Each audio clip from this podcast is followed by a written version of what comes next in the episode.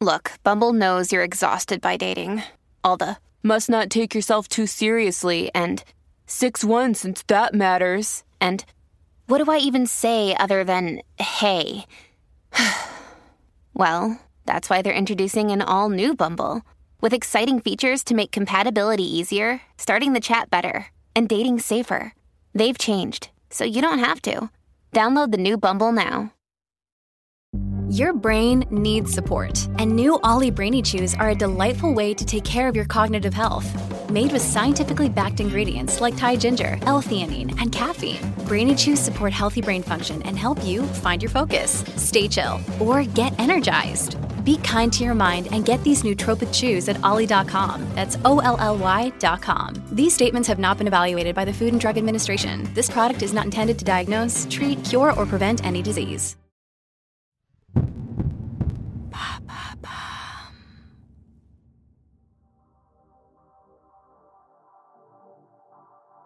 Bonjour à tous, je suis Alice Haché. Je vous souhaite la bienvenue dans l'empreinte.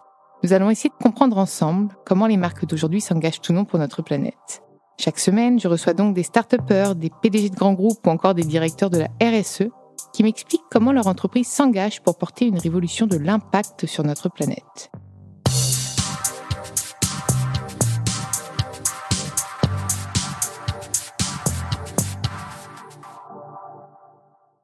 Dans ce nouvel épisode de L'Empreinte, qui est le hors-série numéro 2 chez Avas. J'ai le plaisir de retrouver Laurent Broca, le directeur général Avas Média, la branche média du groupe de publicité Avas. Bonjour Alice. Bonjour Laurent. Et Aurélien Pernaud, le responsable du pôle marque et publicité chez EDF, le producteur et fournisseur français d'énergie. Bonjour Alice. Bonjour Salut Aurélien. Bon, et eh ben, on va parler euh, publicité, on va parler responsabilité sociale et environnementale, hein, toujours. On est dans l'empreinte quand même. Hein. Hmm.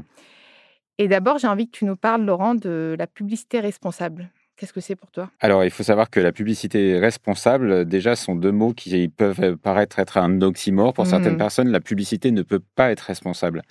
Et je pense qu'il y a beaucoup de facettes dans la définition de la publicité responsable. On peut s'attacher à ce qui est de l'ordre euh, du fond, c'est-à-dire du type de message qui va être véhiculé, ou euh, de ce qui est l'ordre de la forme, c'est-à-dire la manière dont la publicité va être euh, conçue, produite et diffusée. Et je pense que ça, on va le voir après, du coup, dans l'épisode. Mais j'ai envie de voir avec Aurélien, du coup, qu'est-ce que DF, un client comme EDF, attend d'un groupe comme Avas en matière de, publicité euh, responsable? Ah, vaste sujet. Vaste sujet. Vaste sujet. C'est vrai que la pub responsable, Laurent le disait, c'était, ça a longtemps été un, oxymore. Maintenant, aujourd'hui, je pense que c'est une promotion, c'est-à-dire la, la, pub monte en grade, c'est-à-dire qu'on lui demande des choses, on lui accorde une importance en dehors de son propre message et de son propre cadre de diffusion, on lui accorde une importance qu'elle n'avait pas avant. On lui accorde une influence, on lui accorde un impact. Et je pense que du coup, le secteur, y compris euh, du côté des annonceurs, ne peut pas faire l'économie de cette réflexion. Après, qu'est-ce qu'on en attend? On en attend, euh, en l'occurrence, euh, de la part d'un partenaire de longue date avec EDF comme Avas Media, on en attend du partnership, pour le coup, sur comment est-ce qu'on évolue ensemble sans forcément savoir où ça va, mais en étant sûr qu'il faut ouvrir la réflexion et on en attend un accompagnement dans la durée et dans le fond, sans jugement, sans bousculade, mais en considérant que la stratégie des petits pas, probablement, est la seule qu'on puisse appliquer concrètement, pragmatiquement, parce que si on est radical sur le sujet de la pub responsable, on a coutume de dire, nous, chez EDF, la, meilleure énergie, c'est celle qu'on ne dépense pas. La pub la plus responsable, c'est celle qu'on ne produit pas, qu'on ne conçoit pas et qu'on ne diffuse pas. Donc, pour le coup, comment est-ce que pas à pas, on arrive à changer de modèle sans renverser la table et en continuant de préserver nos intérêts euh, les uns et les autres. Donc là, tu nous parles du fond, mais aussi un peu de la forme. Et toi, Laurent, comment, euh, du coup, un groupe comme Avas agit concrètement pour rendre cette publicité et dans le fond et dans la forme responsable? Je dirais que dans la forme, c'est plus facile pour nous. Euh, on a plus le moyen d'action parce que le fond, il appartient quand même à la marque. Oui, il appartient à nos mais il faut Peut-être qu'il y a un accompagnement, c'est ce que nous disait Aurélien. Complètement. Finalement, il y a du entre. C'est un accompagnement, effectivement, c'est plus un dialogue. Mais sur la forme, en revanche, on a beaucoup plus de, de marge de manœuvre. On peut s'attacher à rendre la publicité responsable en euh, évaluant son empreinte carbone. Donc ça, c'est ce qu'on a fait effectivement euh, pour. Bah, Est-ce que tu as des chiffres comme ça, des chiffres en tête d'impact d'une publicité responsable? Alors, je peux vous dire dire que euh, une grosse campagne de fin d'année sur euh, plusieurs médias, enfin sur euh, tous médias, hein, tous les médias. Quand je parle de grosse campagne, c'est vraiment un gros dispositif. ça peut être l'équivalent de 400 allers-retours Paris-Rio. Ah. ah ouais.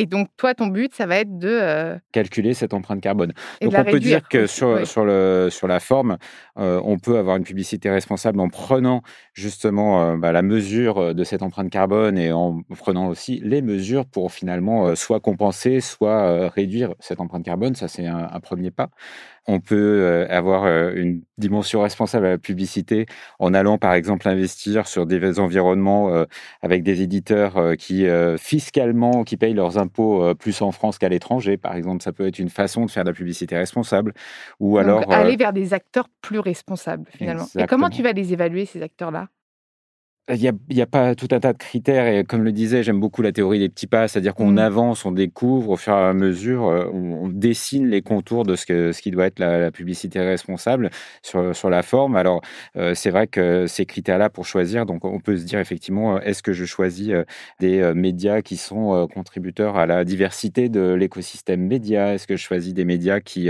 privilégient la qualité de l'information, la visibilité de la marque, l'expérience utilisateur, etc il y a des labels pour ça.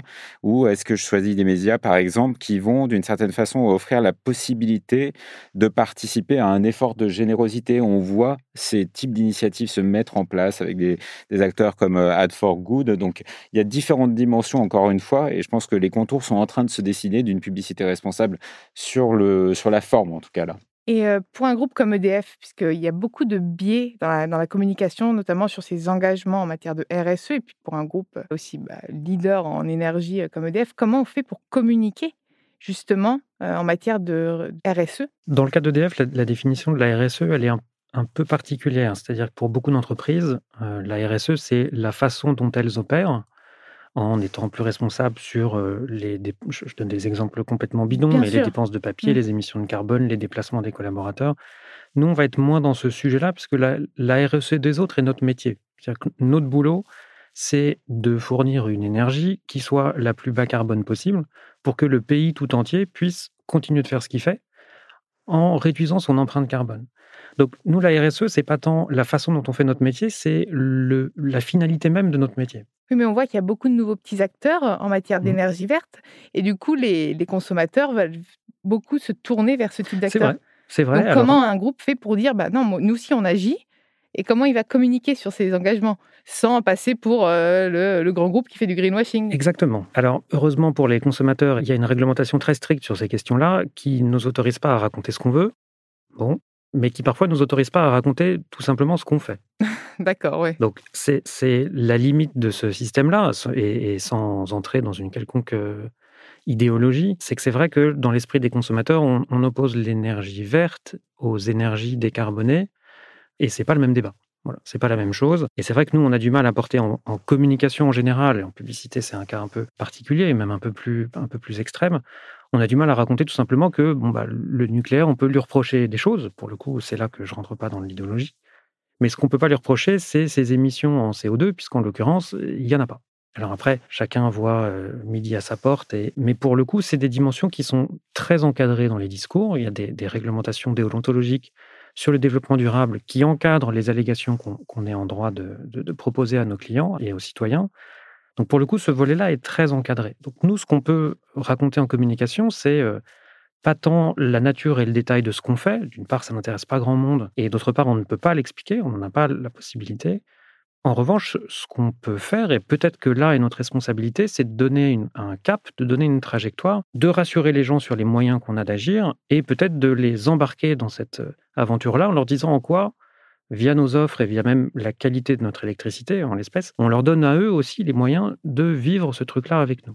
Le comment, il est plus complexe, il peut être idéologique, il est forcément technologico-industriel, c'est quand même un peu rugueux notre, notre affaire. Donc même s'il y a une vraie attente sociale, sociétale là-dessus, même s'il y a des vrais atouts dans la maison, ça ne crée pas forcément les conditions pour une communication qui soit simple, qui soit claire, qui paraisse honnête et qui, du coup, in fine, si les trois premiers critères ne sont pas, sont pas remplis, qui, du coup, paraissent responsables. D'où le challenge pour un groupe comme Avas de vous accompagner là-dessus, justement. Exactement. Et donc, Laurent, comment tu les accompagnes là-dessus? Pour répondre à ce challenge-là, qui est oh. quand même assez complexe. Hein. Alors, on peut communiquer, mais pas vraiment. Là encore, je pense qu'il y a différents métiers qui vont, euh, qui vont accompagner la marque EDF. Nous, on les accompagne beaucoup sur tout ce qui est diffusion.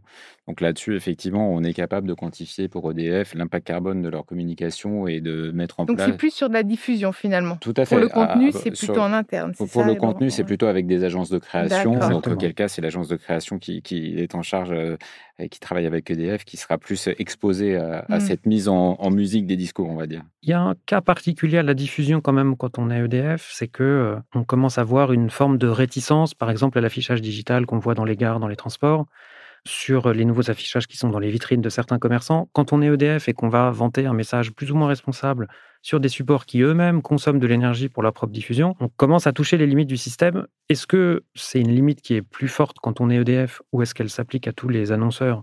Je ne saurais pas le dire, mais en tout cas, il y a un sujet diffusion qui se pose quand on est EDF. Il y a quand même un sujet sur la diffusion de, nos campagnes spécifiquement, et ça nous est arrivé de se dire, on a une campagne sur les économies d'énergie, c'est un peu compliqué de la pousser sur des supports énergivores. Après, euh, si on veut être euh, un peu provocateur par rapport à, l'item de publicité responsable, on peut dire que d'une certaine façon, la publicité euh, sert énormément à maintenir, entre guillemets, à financer des environnements, médias, des organes de presse, du contenu, en fait, de la production de contenu, et que par nature, donc, la publicité a une sorte de responsabilité déjà inhérente. Les gens la voient comme une intrusion, mais c'est grâce à la publicité que des écosystèmes médias, des écosystèmes d'information vivent aujourd'hui. Donc, de facto, on pourrait dire que la publicité est responsable. Mmh.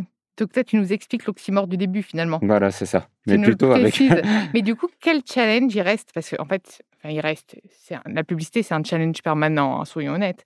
Mais aujourd'hui, avec un peu la défiance des consommateurs, c'est quoi les gros challenges pour Avas justement Pour les rassurer, pour leur expliquer que publicité n'est pas égale à euh, pollution, euh, etc. Mais parfois à de l'information la distraction, c'est du bien-être quand même, parfois, de la publicité, pas tout le temps. Parfois, c'est intrusif aussi. Enfin, il y a pas mal de. je pense qu'il y a un travail euh, sur lequel on peut dire que jusqu'à présent, on n'a pas complètement réussi, qui est un travail de sensibilisation et d'éducation aux vertus de la publicité. Au sens, justement, euh, prendre un petit peu notre, euh, notre étendard et aller expliquer de manière un peu plus systématique, et notamment aux jeunes générations, que toute production de contenu nécessite des moyens et que ces moyens, en général, ils sont pris en charge par la publicité. Ça remonte à, il y a très longtemps. Je veux dire, les opéras n'ont pas été inventés pour distraire les gens. Ils ont été inventés pour faire de la pub déguisée pour euh, les Procter et Gamble, etc. Donc euh, déjà, ça, on, a ce travail d'éducation. Moi, personnellement, je préfère avoir, entre guillemets, euh, mes outils d'information via des magazines et des, quotidiens qui sont financés partiellement par la publicité plutôt que de les avoir sur une plateforme sociale. C'est un choix. Donc ça, je pense que c'est un premier travail que, que l'on doit faire. Et pour, et pour un groupe comme EDF, c'est quoi les prochains challenges? Justement en matière de publicité? Bah, ils, sont, ils sont triples, Laurent les, évoquait au départ. Il y a un enjeu sur euh, la conception des campagnes de publicité, c'est-à-dire euh, comment est-ce qu'on fait en sorte qu'elles portent des messages euh, qui soient didactiques sur des enjeux sociétaux, environnementaux, mais pas que. Il y a un sujet de production de la publicité, parce que pour le coup, ayant, ayant commis quelques campagnes publicitaires, je crois qu'on est assez bien placé pour savoir que un tournage d'une publicité, c'est beaucoup de monde, c'est beaucoup de temps, c'est potentiellement beaucoup de voyages. Donc pour le coup, l'impact, en l'occurrence carbone, d'une production publicitaire, il n'est pas neutre. Et donc, euh, à niveau, le secteur euh, doit faire, euh, doit faire une réflexion sur ce sujet. Et en effet, il y a un sujet de diffusion de, ces campagnes-là, sur lesquelles on essaye d'être responsable de plusieurs manières, certaines en, vraiment en exploratoire, c'est-à-dire qu'on va expérimenter avec Laurent et ses équipes le fait de, mesurer l'impact carbone d'une campagne pour avoir une photo à date de ce que ça représente, parce qu'on se le dit, on, on, voit le papier, on voit la lumière, on se dit, bon, bah, ça consomme, mais combien, quoi, comment, où? Et parfois, vous renoncez. Par exemple, quand euh, si, si euh, le bilan carbone est fait, établi avant de la lancer, vous vous dites non, là, c'est pas possible, on fait trop. Ou alors, on se dit non, on va optimiser et on va la retravailler. Eh bien, de la fenêtre euh, électrique, on ne sait pas encore. On, ah, a besoin d'avoir cette photo. Ouais. Très franchement, après, c'est une question d'équilibre, de se dire jusqu'où on met le curseur de la mmh. responsabilité versus le curseur de la performance. Certains préfèrent compenser plutôt que.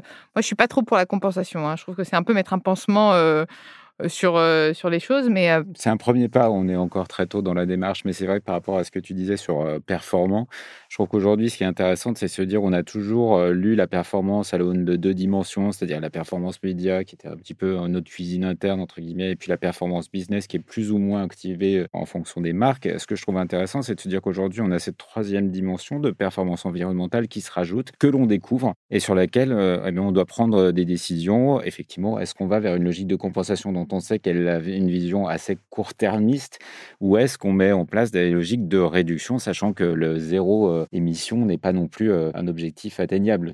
Aurélien, selon toi, comment une publicité peut être responsable dans sa conception? Je dirais de deux façons. Il y a une, responsabilité dans la conception euh, assez défensive, c'est-à-dire on demande à la publicité, et c'est bien normal, et, j'espère, je crois que c'est un mouvement qu'elle a amorcé, on lui demande de ne pas véhiculer un certain nombre de stéréotypes, d'être à l'image de la société dans laquelle elle s'exprime. Donc ça passe par des guidelines de représentativité, de diversité, de faire une place euh, aux hommes comme aux femmes, aux jeunes comme aux vieux, aux valides comme aux handicapés. Dans une marque en plus comme la nôtre, chez EDF, on se doit de respecter euh, ces, directives-là. Et c'est d'ailleurs pas contraint et forcé qu'on le fait. C'est devenu quelque chose qui est assez naturel. On a un besoin, nous, en tant que communicants, de rajeunir notre cible, de rendre cette marque euh, un peu plus apte à parler aux jeunes il faut qu'on le fasse dans des codes qui sont ceux de la société d'aujourd'hui. Par ailleurs, on a besoin aussi euh, de féminiser cette marque, tout simplement parce que les jeunes gens qu'on a besoin de recruter aujourd'hui, on a besoin que ce soit aussi des jeunes filles. Donc on a un intérêt à aller féminiser nos représentations, féminiser les partenaires, notamment influenceurs avec lesquels on travaille, pour se mettre en résonance avec cette cible-là. Donc sur la partie euh, défensive, c'est-à-dire la pub qui véhicule des préjugés, des stéréotypes, on essaye d'être exemplaire. Je crois qu'on y arrive assez bien euh, chez EDF. Et j'espère ne pas me tromper. Et puis, il y a une deuxième façon d'être responsable dans la conception, qui est, je crois, aussi un peu plus spécifique à, nous, à notre métier, qui est le fait de promouvoir des comportements qui sont responsables relativement à l'énergie. Euh, de faire de la pédagogie de la, neutralité carbone, qui est un, terme un peu barbare pour dire qu'est-ce que c'est que ce monde d'après la transition écologique, comment est-ce qu'on l'atteint et comment est-ce que chacun va faire en sorte que ce soit réaliste. Et puis tout ce qui est pour nous une espèce de fond de sauce depuis des dizaines d'années sur les économies d'énergie, promouvoir un usage de l'énergie plus responsable, qu'est-ce que ça veut dire, comment on le fait, quels services on propose pour le faire, mais comment aussi chacun peut le faire au quotidien sans que ça lui change la vie.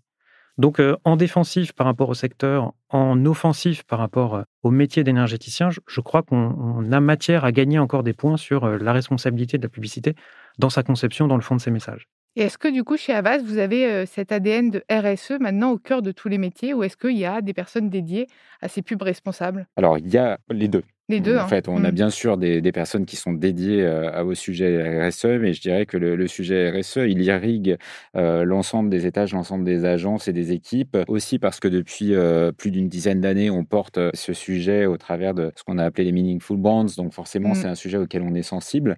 Et puis parce que je pense aussi qu'il y a une, une attraction naturelle pour les collaborateurs et notamment, on va dire, les, les 25-35 sur ces sujets-là.